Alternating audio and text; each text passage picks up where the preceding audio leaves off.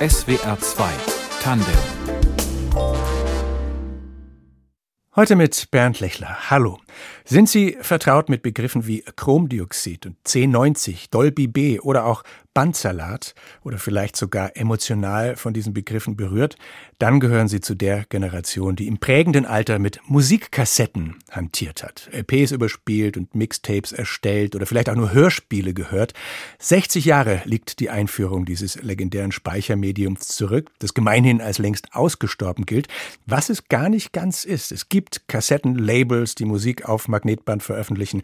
Es gibt nach wie vor Kassettennutzer und SammlerInnen und sogar Klangkünstler, die mit Kassettenrekordern eine Art Musik oder auch Nichtmusik komponieren. Oder jedenfalls einen solchen gibt es. Er ist Dozent an der Musikhochschule Freiburg und heute unser Studiogast. Willkommen bei Tandem, Thomas Wenk. Ja, guten Tag, Herr Lechler. In dieser Zeit des tonträgerlosen Musikkonsums, des Streamings, dass es da noch diese Nische für die gute alte Kassette gibt, ist das schiere Nostalgie oder hat die einen Charme oder Qualitäten, die offenbar unersetzlich sind? Ja, da müsste man eigentlich mal die Hörer alle fragen. Ich glaube, genug zu kennen, um zu, die, die Frage mit Ja zu beantworten. Ich selber halte mich von solchen nostalgischen Sentimentalitäten eher fern und versuche das Medium in einer neuen Funktion zu verstehen und einzusetzen, die es eigentlich gerade dadurch bekommen hat, dass es eben nicht mehr als reines Abspielmedium für Musik genutzt wird.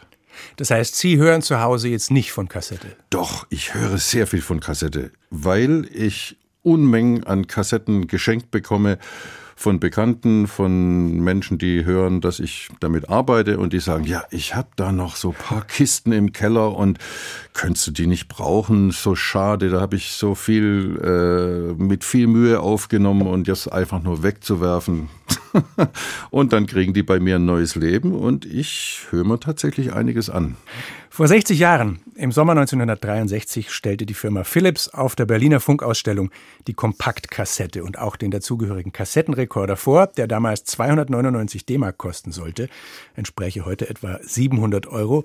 Wir wissen, dass dieses Medium ein gewaltiger Erfolg wurde und später, 60 Jahre später, wiederum fast ausgestorben ist, aber eben nur fast. Unser Studiogast Thomas Wenk, Dozent für Gehörbildung und Musiktheorie an der Hochschule für Musik Freiburg, arbeitet als Künstler nach wie vor damit, wovon noch die Rede sein wird. Aber fangen wir von vorne an, Herr Wenk. Sie sind Jahrgang 1959. Wann und wie kam die Kompaktkassette in Ihr Leben? Ja, ich darf noch kurz ergänzen. Ich bin Dozent für improvisierte Musik und das spielt natürlich auch eine große Rolle, äh, weil die Kassette oder der Kassettenrekorder und die Möglichkeiten, die technischen, die es bietet, sehr stark mit improvisatorischen Mitteln gehandhabt werden können. Jetzt zu Ihrer Frage, ganz einfach. Mein Vater hat diesen allerersten EL 300, hieß er, glaube ich, von Philips gekauft. Ein äh, unansehnlicher Ziegelstein, wurde der auch schon verspottet. Und der lag im Auto unterm Fahrersitz und hat ein, ja, ich glaube, es gab drei Hörspiele oder so, die wir in meiner Erinnerung als Kind irrsinnig oft gehört haben. Das war gewissermaßen so meine erste Berührung. Wissen Sie noch eins von den Hörspielen, was es war? Ich könnte meinen Vater noch fragen, er ist fast 100 und er war unglaublich überzeugt davon, dass das eigentlich die Zukunft sein muss.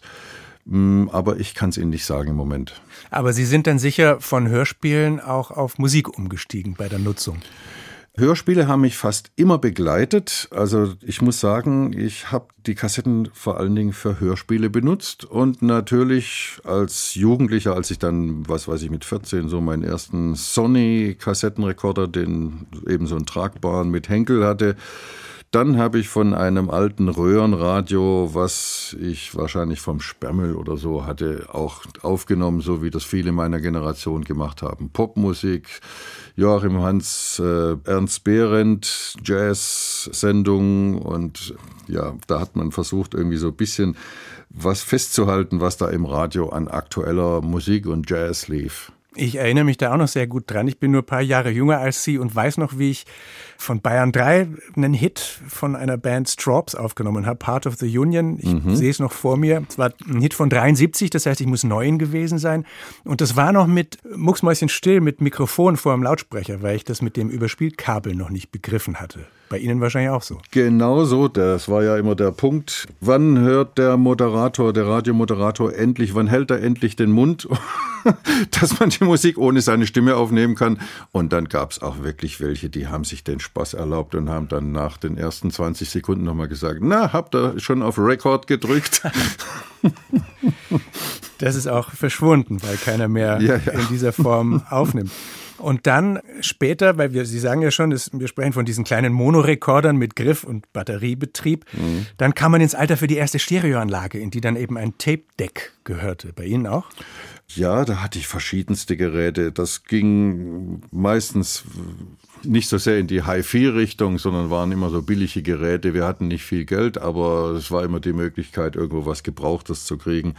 Aber ehrlich gesagt, die Schallplatte war das eigentlich anspruchsvolle äh, Hörmedium für Musik. Das heißt, die Kassette spielte schon immer so, die war zweite Wahl sozusagen. Das war einfach, um was festzuhalten, was im Radio kam. Ich meine, man muss mal überlegen, diese Möglichkeiten überhaupt an aktuelle Musik zu kommen, die waren natürlich wesentlich beschränkt. Es gab ja kein Internet, es gab, also naja, was soll man da sagen, eine Zeit, in der das Telefon noch an der Wand hing und fest war. und dann konnte man eben von den wenigen Radioprogrammen die es gab, irgendwas aufnehmen und das kopieren natürlich. Ähm, ich erinnere mich auch an die Regeln, die man für sich selber dann so entwickelte, um das alles zu beschriften und zu systematisieren. Hatten Sie auch eine Art Bibliothek mit Register?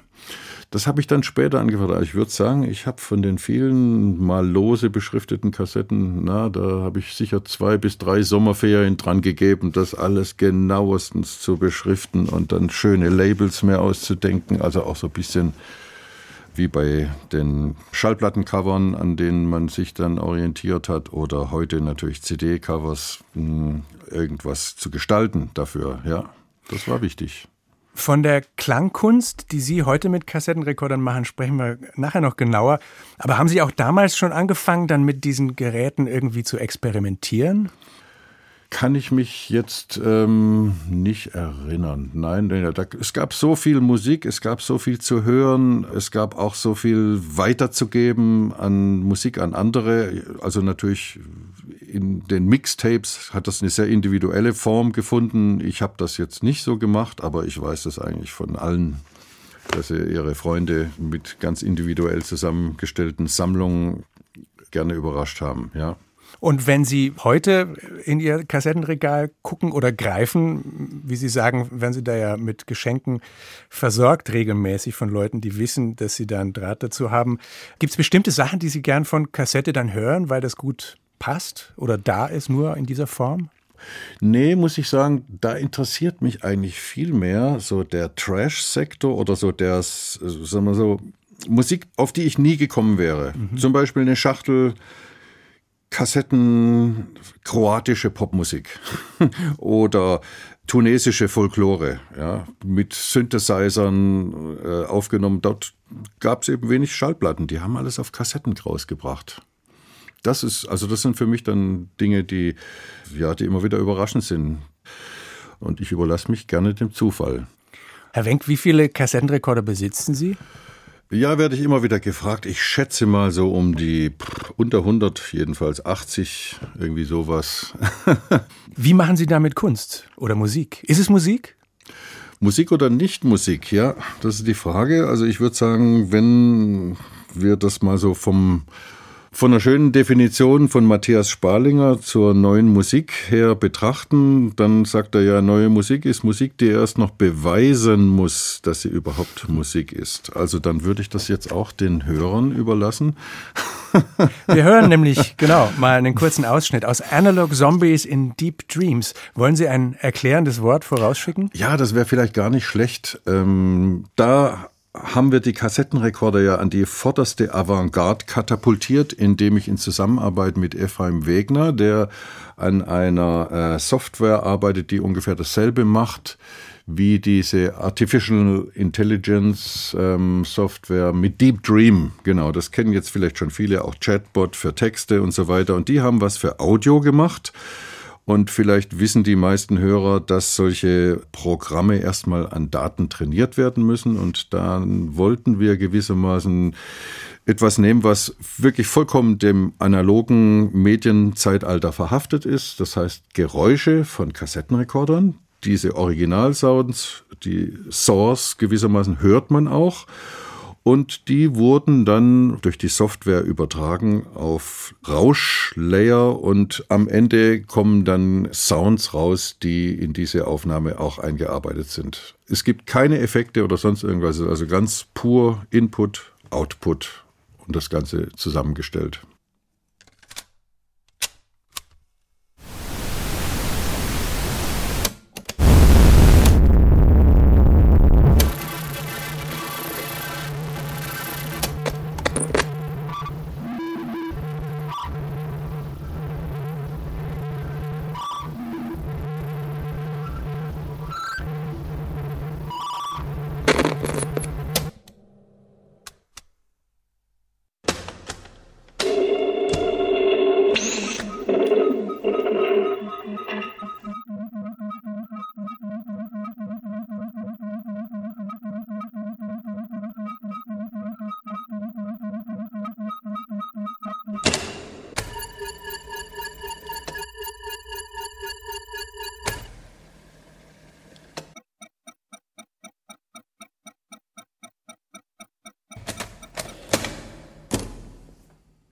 Analog Zombies in Deep Dreams, ein Ausschnitt von Thomas Wenk.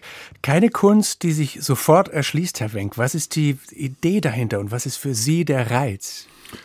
Naja, es ist eigentlich ein Test gewesen, was kann man da machen? Wir wissen ja noch gar nicht, wohin das führen wird. Bei äh, Texten, die über AI erstellt werden, da weiß man schon, okay, anstatt meine Bachelorarbeit selber zu schreiben, lasse ich die erstmal von einem Chatbot konfigurieren. Aber hier haben wir einfach mal ausprobiert, etwas zu erzeugen, was nicht auf andere Weise erzeugt werden kann.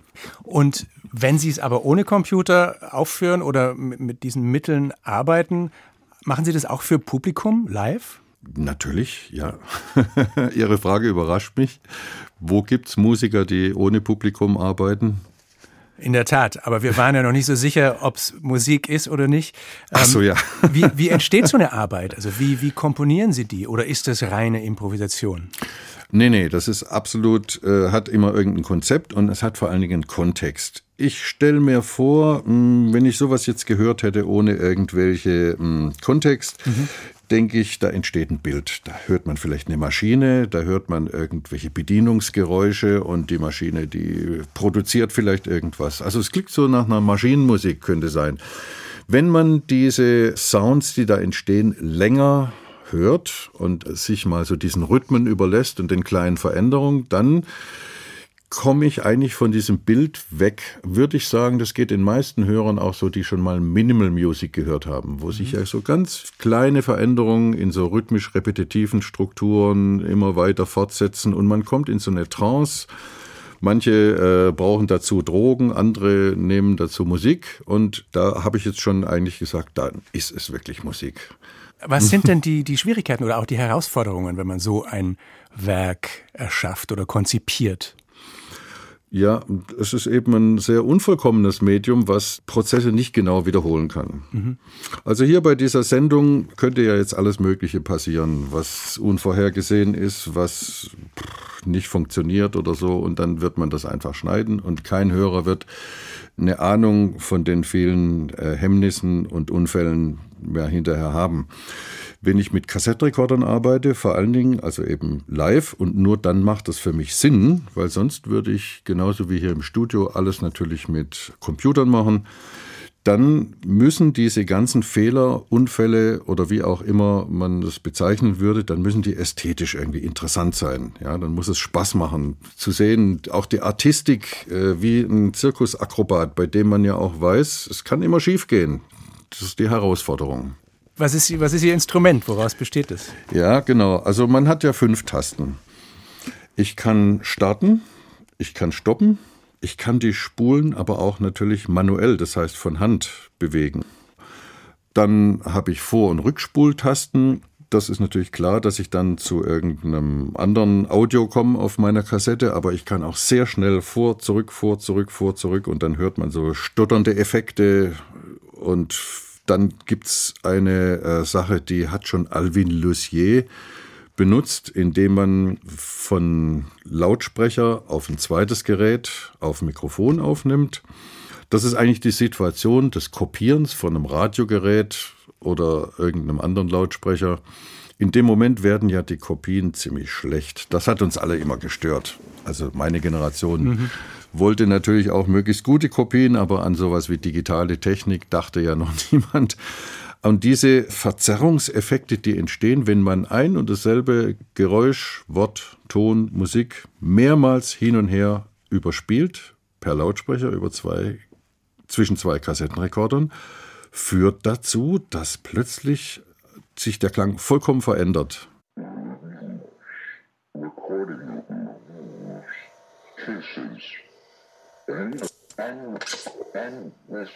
And tape. Endless tape. Endless love. Endless recording. Endless kiss. Endless cassettes. Endless life.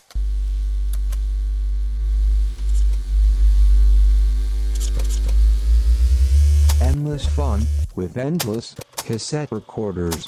Endless tape.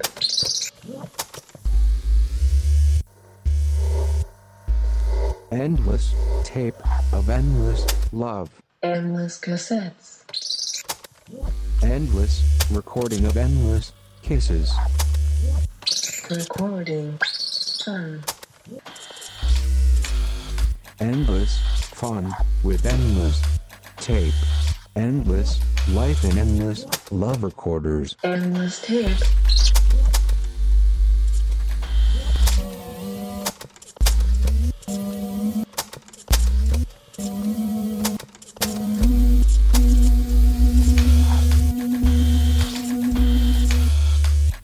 Endless cassette kisses play endless life with endless cassettes. Life recording tape. Endless. Endless love recording on endless tape cassettes. Endless tape lovers want endless cassette fun.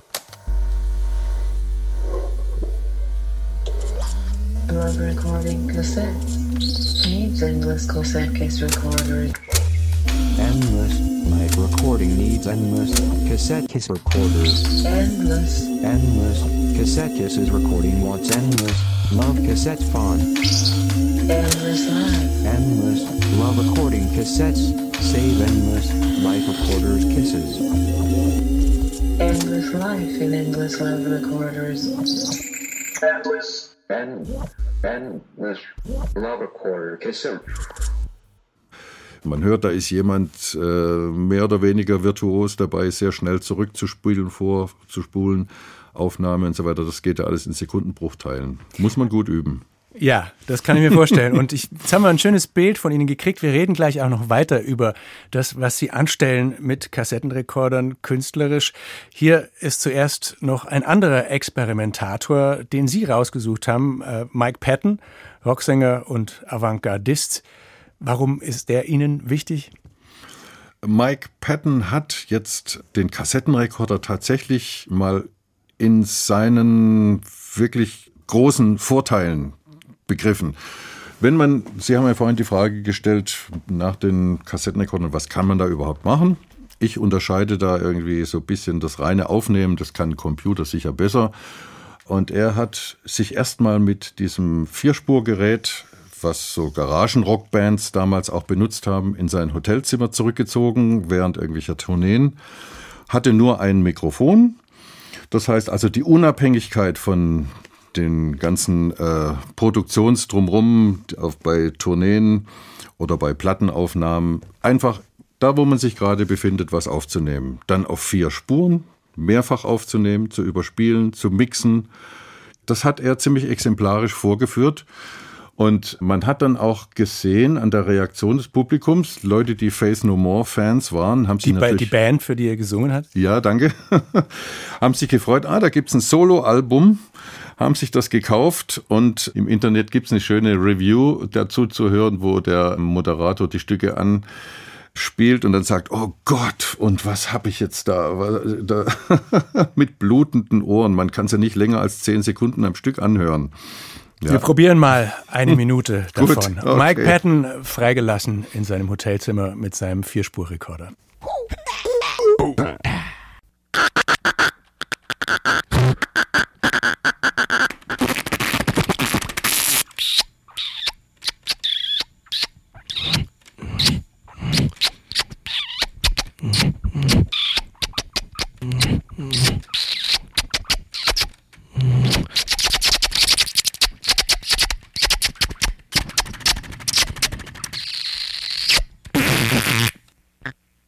Toll, der Schluss hat mir am besten gefallen. Mike Patton, lassen Sie uns noch weiter sprechen, was Sie als Kassetten-DJ auch machen. Sie haben mit Renate Obermeier und Heinz Spargel eine musikalische Lesung von äh, Vernon Subitex auf die Bühne gebracht, dem Roman von Virginie Despentes.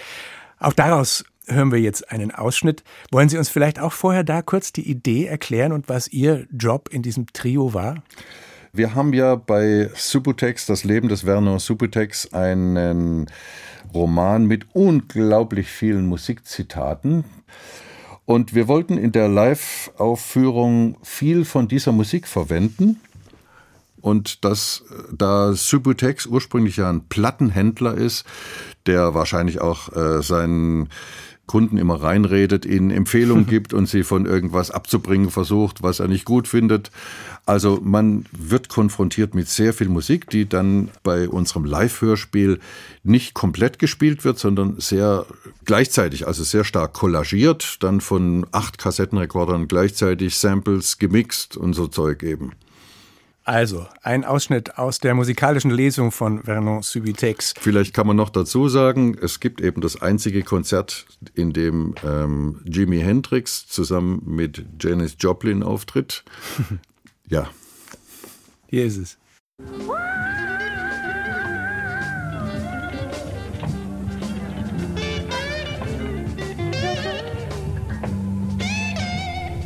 Jimmy und Janice geben ein unglaubliches Konzert, das nur er allein hört.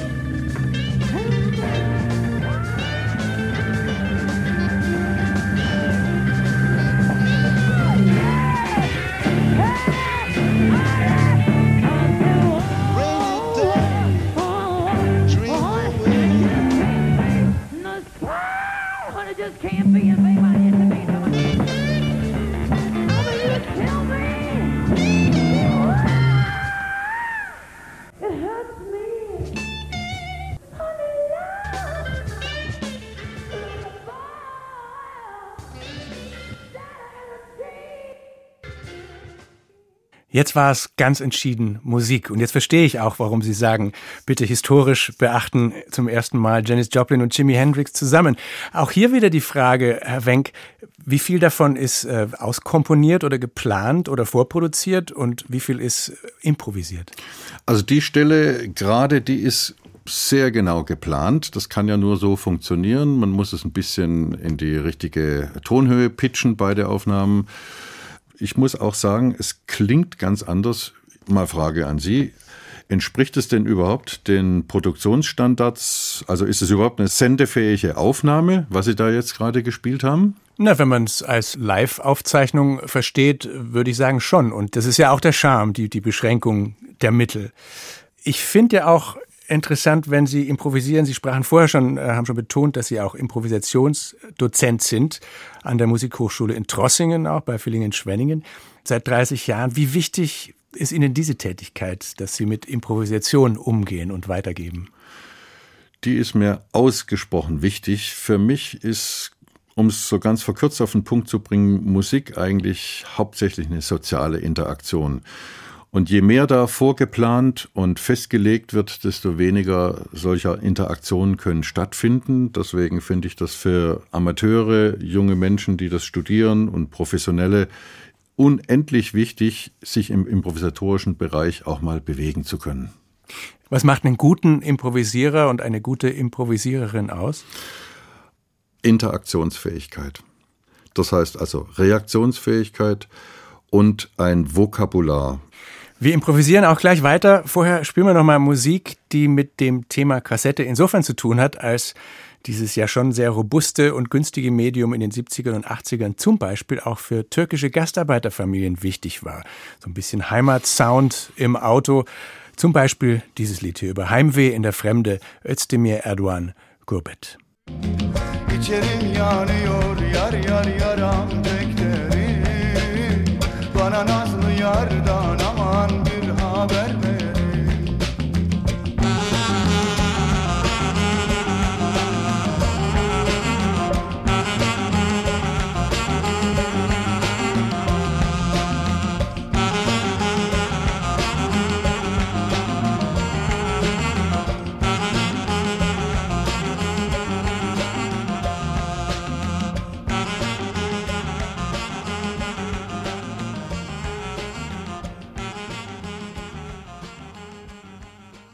60 Jahre Kompaktkassette und wir sprechen in SWR 2 Tandem mit dem Musikdozenten und Kassettenkünstler Thomas Wenk in Freiburg. Ja, ich finde es sehr schön, dass Sie diese ähm, türkische Musik gerade mit reingebracht haben, äh, weil die Kassette ja auch in den ganzen osteuropäischen Ländern einen viel höheren Stellenwert hatte im Musikbusiness als die Schallplatte. Da wurde sehr, sehr viel einfach von vornherein auf Kassetten produziert.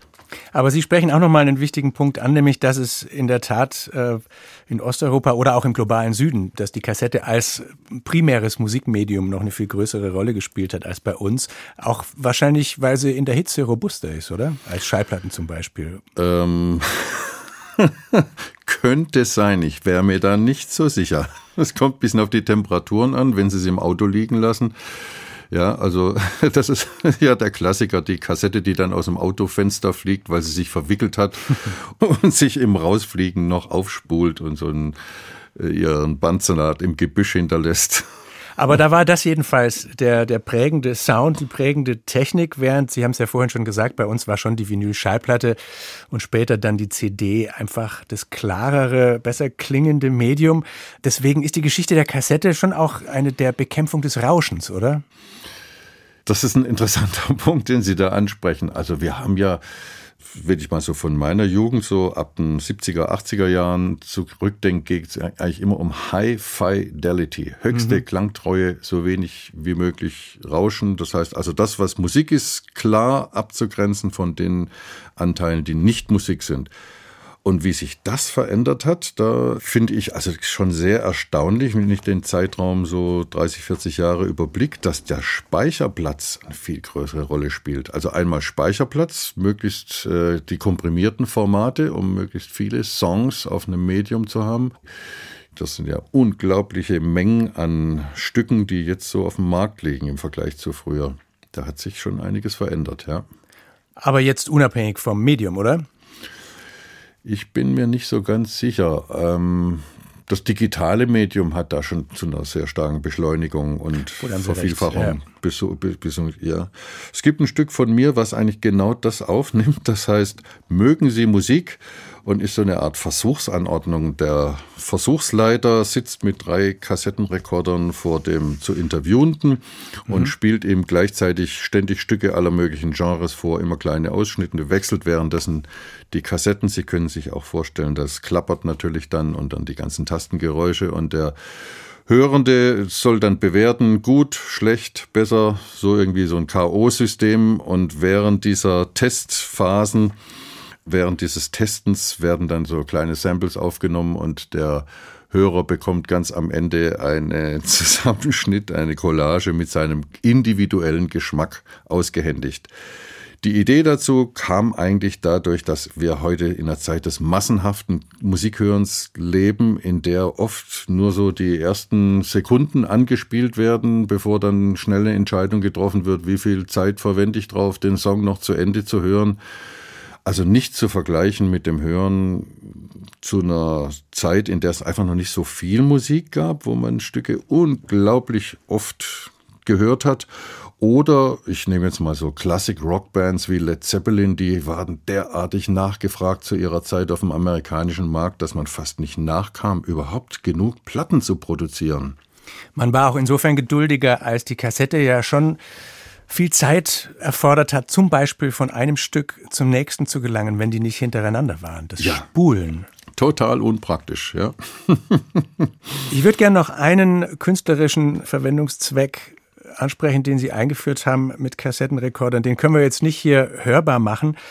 Sie schmelzen oder verformen alte Geräte zu Skulpturen. Ja, richtig. Sie haben das ja schon angesprochen. Wie haltbar ist das eigentlich? Wir haben jetzt ein Problem, glaube ich, mit sehr viel durch die Hitze. Ja, und das hat, also Stichwort Klima. Und das hat mich eigentlich darauf gebracht, so eine Art Archäologie dieser ganzen Kassettenrelikte durch Überhitzung vorzuführen. Wie gehen Sie da vor und was bleibt dann von dem Gerät übrig, das hoffentlich vorher schon kaputt war?